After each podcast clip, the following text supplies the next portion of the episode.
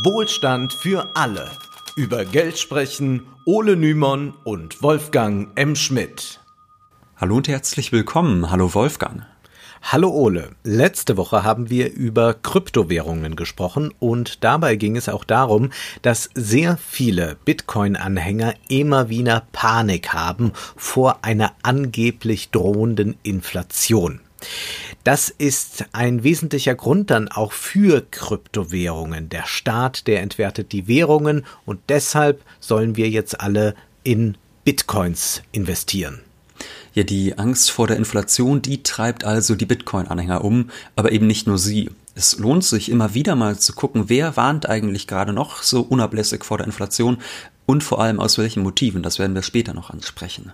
Das sind äh, so Ökonomen, die als seriös gelten, wie Hans-Werner Sinn, der spricht ja zum Beispiel von Liquiditätsschwämme, aber das geht auch hin bis zu rechten Crash-Propheten und die sind immer wieder in den Bestsellern mit ihren Büchern und geben drastische Prognosen ab, wann der Untergang des Euros kommt und sonst was oder gar der Weltsystem-Crash. Also stimmig sind ihre Analysen selten, aber klar, wenn man jetzt zehn Jahre lang, jetzt kommt der Crash rufend, durch alle Lande zieht, sieht, dann hat man natürlich auch irgendwann mal recht. Also wir wissen ja, dass bekanntlich jedes blinde Huhn auch mal ein Korn findet. Mit den Crash-Propheten ist es im Prinzip wie mit einer kaputten Uhr. Zweimal am Tag geht auch sie richtig. Ja. Und wenn irgendetwas wirklich inflationär ist, dann sind es die Inflationsprognosen, die äh, sagen, jetzt ist bald der Untergang da, Hyperinflation. Also Crash-Propheten sind äh, auch gleichzeitig ähm, Leute, die wir überall bei YouTube finden können. Ich bin mir jetzt sogar sogar sehr sicher, dass jetzt entsprechende Videos schon eingeblendet werden, auf die man dann besser nicht klicken sollte, in denen dann ganz merkwürdiges ja. verzapft wird. Gut, gerne raten diese Crash-Propheten dann auch dazu, Gold zu kaufen. Teilweise arbeiten sie selbst im Goldbusiness, ganz zufällig, aber um diese Propheten wollen wir uns heute nicht kümmern. Wir wollen stattdessen fragen, ja, stimmt denn da was? mit diesen Prognosen vielleicht doch? Ist da was dran? Nee, eigentlich müssen wir ehrlich sein, wir wollen erklären, warum die Crash-Propheten Unrecht haben und keine Inflation in Sicht ist und auch nicht so schnell kommen wird. Zuallererst muss aber jetzt mal klar sein, was ist eigentlich mit Inflation gemeint. Also Inflation bedeutet ja wortwörtlich, dass etwas aufgeblasen wird. Also was bläst sich denn hier auf? Naja, die Preise. Das wissen ja wahrscheinlich auch die meisten. Also wenn von Inflation die Rede ist, werden die Waren teurer oder anders gesagt, wenn man das Ganze umdreht, die Kaufkraft des Geldes sinkt. Und im Regelfall ist mit Inflation die Verbraucherpreisinflation gemeint. Also da wird gemessen, wie stark ändern sich Verbraucherpreise, zum Beispiel auf Lebensmittel, auf Bücher, Küchengeräte etc. Es gibt aber auch noch andere Formen der Inflation, was wir dann später in dieser Folge noch ansprechen werden. Wenn wir eine Inflation haben, kann ich mir weniger als vorher für mein Geld kaufen. Gemessen wird die Verbraucherpreisinflation mit einem Warenkorb, der verschiedenste wichtige Güter beinhaltet und deren Preisentwicklung dann beobachtet. Wenn nun Brot auf einmal das Doppelte kostet, dann verteuert das den repräsentativen Warenkorb und erhöht die Inflation. Das klingt nun recht simpel, ist in Wahrheit aber alles andere als einfach, denn wer kann schon entscheiden, welche Güter nun in diesen repräsentativen Warenkorb kommen müssen, wie stark sie dann auch gewichtet werden und so weiter. Ich zum Beispiel würde ja Anzüge als besonders wichtiges Gut einschätzen und deswegen gehören die in den Warenkorb. Da muss man so einen besonderen Blick mal drauf werfen, wie mhm. entwickeln sich da die Preise. Ja. Bei dir sind es vielleicht Wermutflaschen. Ja, ist um Vielfaches wichtiger als Brot und Nudeln, würde ich sagen. Ne? Also Innovationen, die erschweren zum Beispiel auch die Inflationsmessung. Also was macht man denn jetzt zum Beispiel, wenn ein neues Computermodell rauskommt? Und dieser Computer ist viel leistungsstärker als sein Vorgänger, kostet aber genauso viel. Das heißt ja eigentlich, wir bekommen mehr für unser Geld als vorher. Ist es jetzt schon Deflation? Also dass das Geld mehr wert ist oder was ist, wenn am anderen Ende der Welt die Ernte ausfällt? Und dann werden die Früchte in Deutschland deutlich teurer. Ist das jetzt Inflation? Wir sehen schon zu Beginn dieser Folge, das ist ganz schwierig, die Inflation zu messen tatsächlich. Und deshalb gibt es auch äh, verschiedene Inflationsraten, die gemessen werden. Es gibt zum Beispiel auch das Konzept der Kerninflationsrate und die ist dann um sehr stark schwankende Lebensmittel oder auch Energiepreise bereinigt. Die Europäische Zentralbank, wir haben es in unserer Folge zu den Anleihekaufprogrammen der EZB schon erklärt, will ein Inflationsziel von knapp unter zwei Prozent erreichen, um ihr oberstes Ziel der Preisniveaustabilität zu gewährleisten. Nun fragen sich vielleicht einige, warum denn überhaupt zwei Prozent Inflation?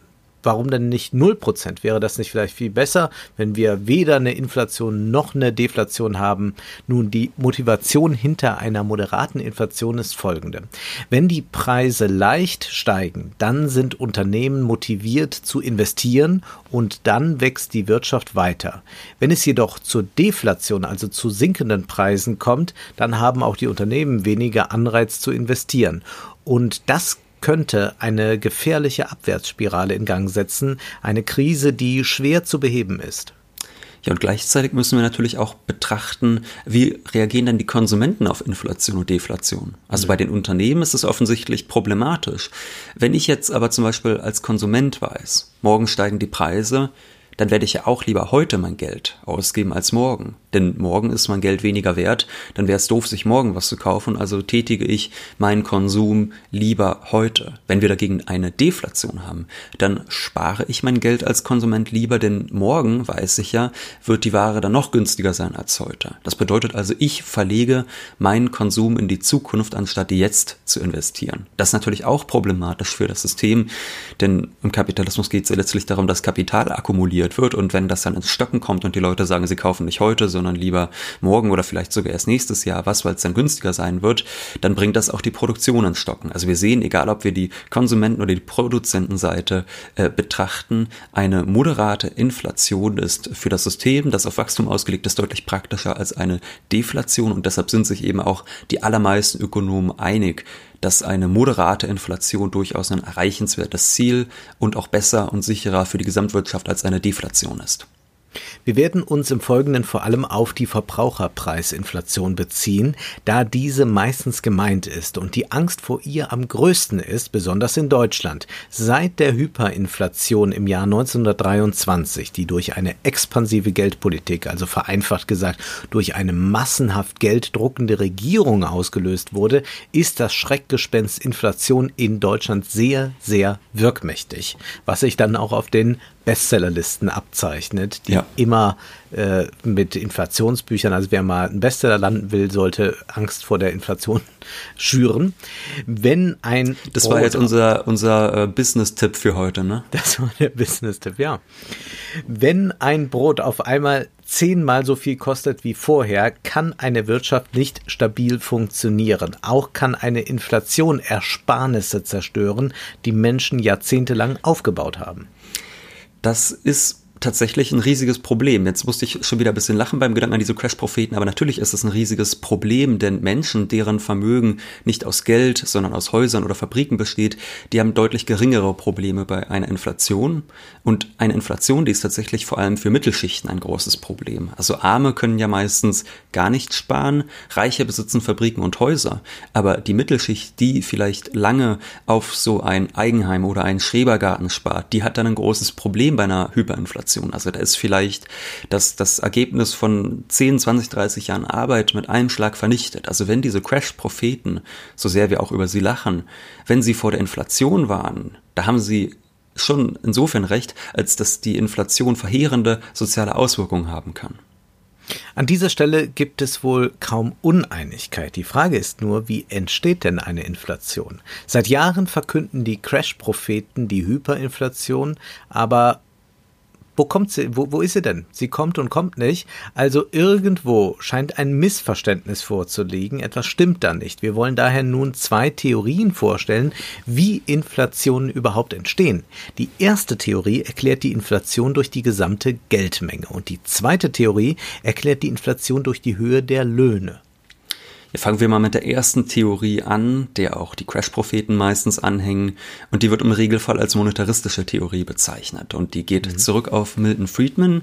Den haben wir ja schon häufiger in diesem Podcast zitiert. Und wir haben ihn auch schon, das ist bei Neoliberalen eher selten in unserem Podcast, wir haben ihn auch schon sehr gelobt. Milton Friedman war der Meinung, dass die Inflation vor allem durch die Geldmenge beeinflusst wird. Also wenn die Geldmenge stark zunimmt, beispielsweise wenn der Staat Geld druckt, dann erhöht sich eben auch die Inflation. Das klingt logisch und auch empirisch hat diese Theorie eine gewisse Überzeugungskraft. Wie bereits eben erwähnt, es gab das Jahr 1923 und da wurde die Inflation eben ausgelöst durch die Weimarer Regierung, die dafür gesorgt hat, dass massenhaft Geld gedruckt wird. Eine solche lockere Geldpolitik, die Hyperinflationen auslöst und damit massenhaft Ersparnisse vernichtet, wollte Friedman um jeden Preis verhindern. Ja, und Friedman war außerdem ja starker Gegner von staatlichen Eingriffen in die Wirtschaft. Also er ging eigentlich ja. schon, kann man davon, äh, also man kann schon sagen, er ging davon aus, dass der Markt sich eigentlich immer prima selbst reguliert. Also er wollte halt irgendwie einen Staat, der so eine gewisse Ordnung schafft, äh, aber mehr auch nicht. Und er wollte auf gar keinen Fall eine aktive Geldpolitik, die jetzt versucht, Ziele wie zum Beispiel Vollbeschäftigung zu erreichen. Das wollen ja heute auch viele Keynesianer beispielsweise. Also er war überzeugt, dass die Geldpolitik gar keine Vollbeschäftigung erreichen könne. Und es gibt ja einige MMTler, die häufig auch keynesianisch angehaucht sind, die ja heute für eine aktive Geldpolitik werben und die Vollbeschäftigung versprechen. Und Friedman hätte ihnen da mutmaßlich direkt eine Absage erteilt. In seiner Rede zur Rolle der Geldpolitik, die er im Jahr 1967 hielt, da sagte er, Zitat, dass sich die Währungsbehörde von Größen leiten lassen sollte, die sie in den Griff bekommt nicht aber von solchen, die sich ihrer Kontrolle entziehen. Wenn, wie es oft geschehen ist, die Währungsbehörde die Zinssätze oder den Prozentsatz der aktuellen Unterbeschäftigung als unmittelbares Eingriffskriterium auswählt, so wird sie wie ein Raumschiff agieren, das auf den falschen Stern gerichtet ist. Ungeachtet dessen, wie empfindlich und ausgeklügelt sein Leitsystem auch sein mag, das Raumschiff wird sein Ziel verfehlen. Also EZB Enterprise nicht auf den falschen Kurs geraten. Genau. Eine interventionistische Geldpolitik lehnte Friedman also ab. Was wollte er stattdessen? Er wollte vor allem eine konstante Geldpolitik, die also nicht heute die Geldmenge erhöht und morgen bei der ersten Krisenerscheinung auf die Bremse tritt, denn eine solche Geldpolitik würde laut Friedman Krisen nur verschärfen und er war der Meinung, dass die Wirkung, die Geldpolitik entfalten soll, ohnehin immer verspätet einsetze, da die Geldpolitik ja im Regelfall auf Krisen reagiert und dann längere Zeit benötigt, bis ihre Maßnahmen wirken. Daher sagte er in der schon zitierten Rede über die Währungsbehörden folgendes.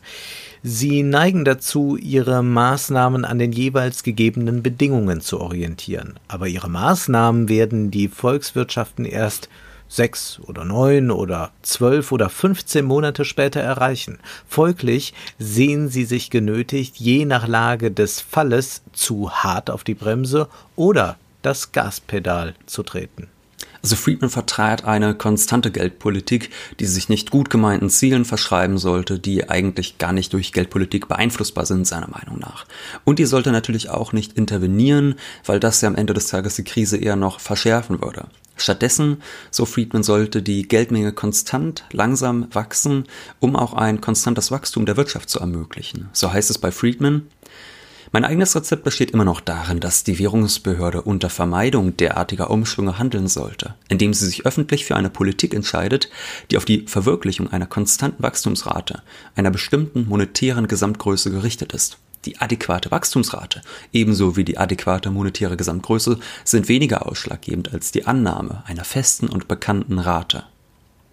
Die Geldmenge soll konstant wachsen. Das ist eigentlich die einzige Aufgabe der Geldpolitik. Ob das nun drei bis fünf Prozent Wachstum sind, wie Friedman in seinem Vortrag vorschlägt, oder zwei Prozent, wie er in seinem Essay die optimale Geldmenge meinte, ist dabei letztlich egal. Wichtig ist nur die Sicherheit. So könnte ein stabiles Wirtschaftswachstum unterstützt werden und die Gefahr einer hohen Inflation oder Deflation wäre auch gering.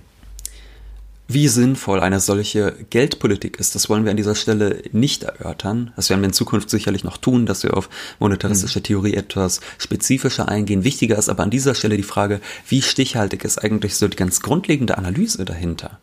Also gerade in Anbetracht der Geldpolitik der EZB, da würde man jetzt ja sagen, hm, die erhöht die ganze Zeit die Geldmenge, aber die Inflation, die bleibt ja trotzdem weit unter dem Inflationsziel der EZB.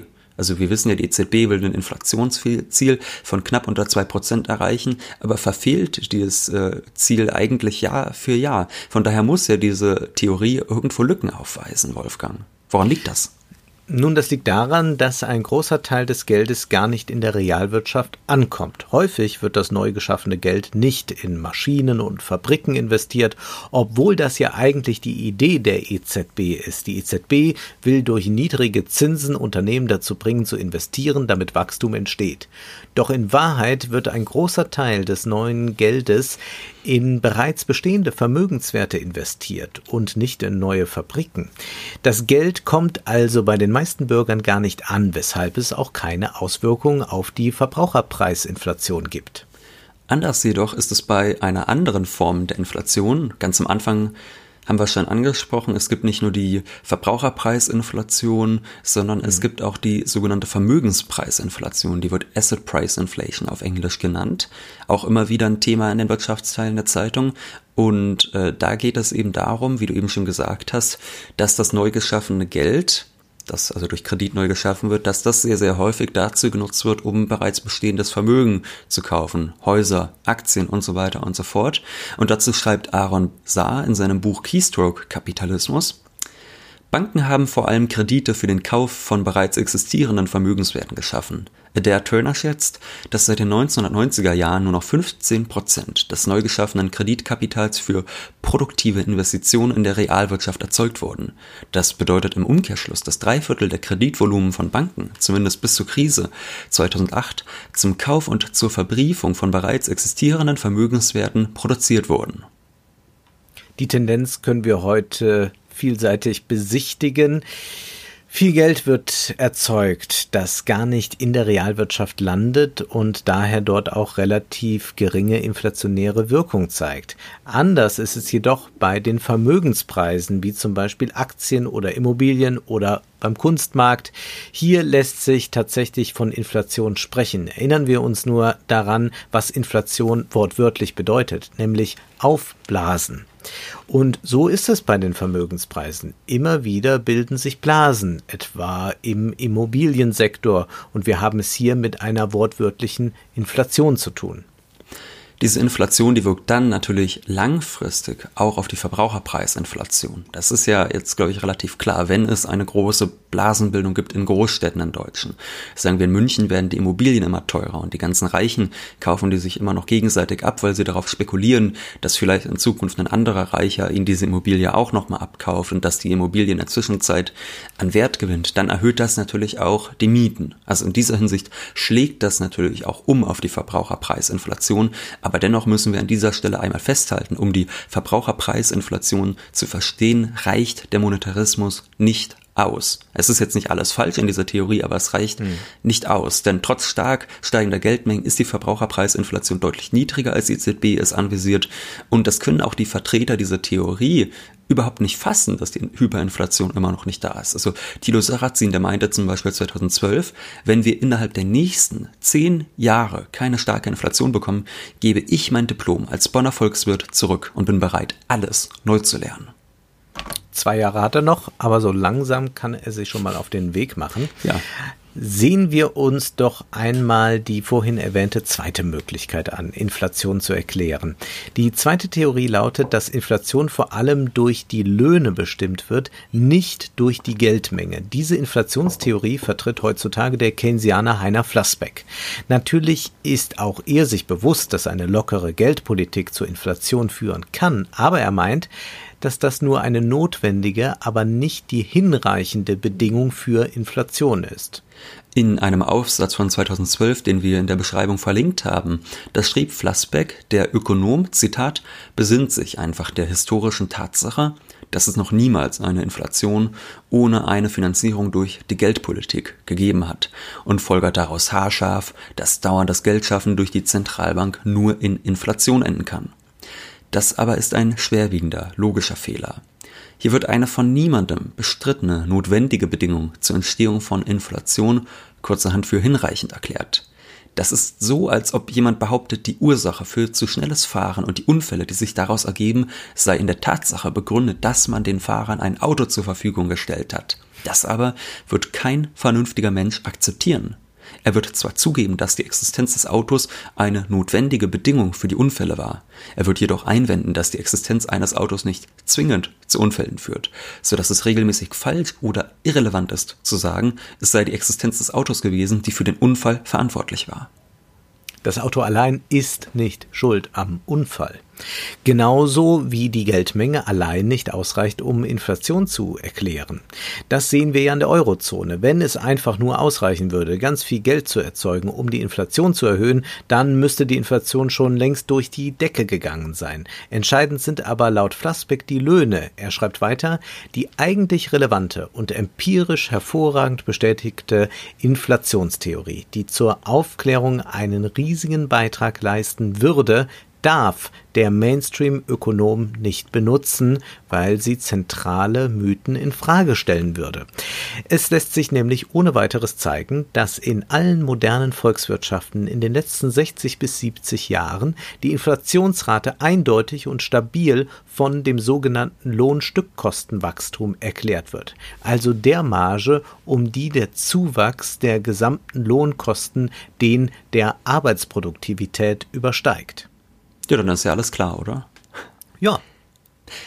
Sollten wir vielleicht erklären. Also das bedeutet, vielleicht. die Inflation wird jetzt nicht mehr nur durch eine Größe bestimmt. Also vorher war es ja vor allem ähm, die Geldmenge, die entscheidend war für die Monetaristen, aber jetzt gibt es zwei Faktoren bei Flassbeck, die entscheidend sind. Und zwar einerseits die nominale Lohnhöhe der Arbeitnehmer in einem Land und die Arbeitsproduktivität in diesem Land. Das klingt jetzt erstmal deutlich schwieriger verständlich als die monetaristische Theorie, aber wir wollen jetzt ein ganz praktisches Beispiel Vielleicht ist sie deshalb auch nicht so beliebt. Ja, es ist sehr Vielleicht, interessant. Also, also wenn ich mir so die Julis bei mhm. Twitter ansehe, dann habe ich da meine Zweifel, ob diese Flassbeck, äh, von Flassbeck vorgestellte Theorie da auf einen Nährboden trifft, um es mal vorsichtig zu formulieren das, was ich ja so interessant finde, ist, es sind ja trotzdem noch verschiedene Theorien. Also man könnte jetzt ja, ja. einfach denken, okay, äh, beide Theorien kursieren. Und ja. dann wird da mal drüber diskutiert. Aber das ist ja interessanterweise wirklich gar nicht der Fall. Also äh, überall, wo man die Wirtschaftszeile guckt, kommt das eigentlich gar nicht an, dass es dann noch eine andere Theorie gibt, die vielleicht äh, hilfreich ja. sein könnte, um das Ganze zu verstehen. Aber wir werden gleich auch noch sehen, was das vielleicht auch für einen Grund hat, warum diese Theorie nicht so ganz durchsickert, weder in den Wissenschaftsbetrieb ja. noch so ins kollektive Bewusstsein. Wir geben jetzt mal vielleicht so ein ganz praktisches Beispiel für die Theorie äh, von Flassbeck. Also sagen wir zum Beispiel der Nominallohn. Also das mhm. ist der Lohn, der uns ausgezahlt wird. Ähm, meinetwegen 2000 Euro. Ja, der beträgt 2000 Euro also der mhm. Nominallohn. Und mhm. dann gibt es ja noch den Begriff des Reallohns. Also da ist dann die Frage, was kann man sich dafür wirklich kaufen? Wenn jetzt alle Arbeitnehmer in Deutschland den Nominallohn verdoppelt bekommen, also beispielsweise statt 2000 Euro 4000 Euro bekommen, dann gibt es natürlich eine Inflation. Denn es wurde ja realwirtschaftlich nicht doppelt so viel produziert, dass die Produktivität jetzt auch um 100 Prozent steigt. Das ist ja dann eher unwahrscheinlich. Es gibt also eine starke Inflation.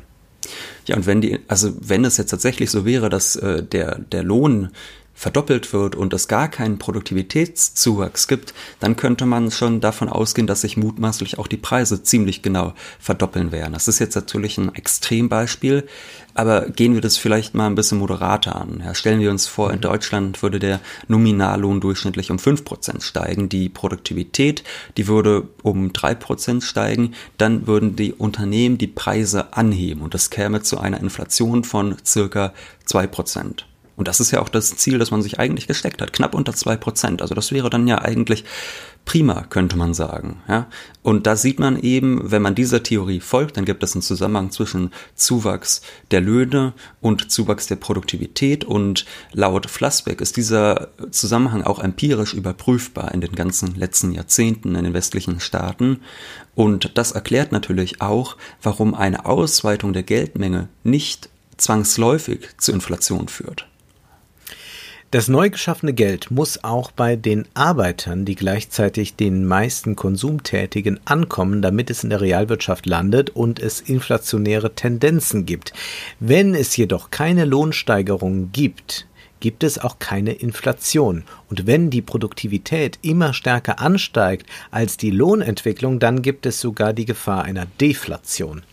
Ja, und laut Flassbeck ist eigentlich das genau das, was in der Eurozone passiert. Also Deutschland hat durch die Agenda 2010 einen Niedriglohnsektor geschaffen, der die Inflation in der Eurozone nach unten zieht. Also um das Inflationsziel zu erreichen, müssen die Löhne steigen und das nicht nur in Deutschland. Also viele Staaten versuchen ja seit Ausbruch der Eurokrise die Krise durch eine Austeritätspolitik zu bewältigen, also durch eine Politik, die Löhne und Sozialleistungen kürzen will. Aber das verträgt sich eben für Flassbeck schlecht mit dem selbstgesteckten Inflationsziel. Und wir sehen an dieser Stelle natürlich auch, warum so viele neoliberale Ökonomen nicht wahrhaben wollen, was Heiner Flassbeck sagt. Denn wenn man jahrzehntelang den Aufbau von Niedriglohnsektoren feiert, und damit am Ende sogar eine deflationäre Gefahr befördert, kann man schlecht auf eine andere Theorie umschwenken, ohne sich zu blamieren.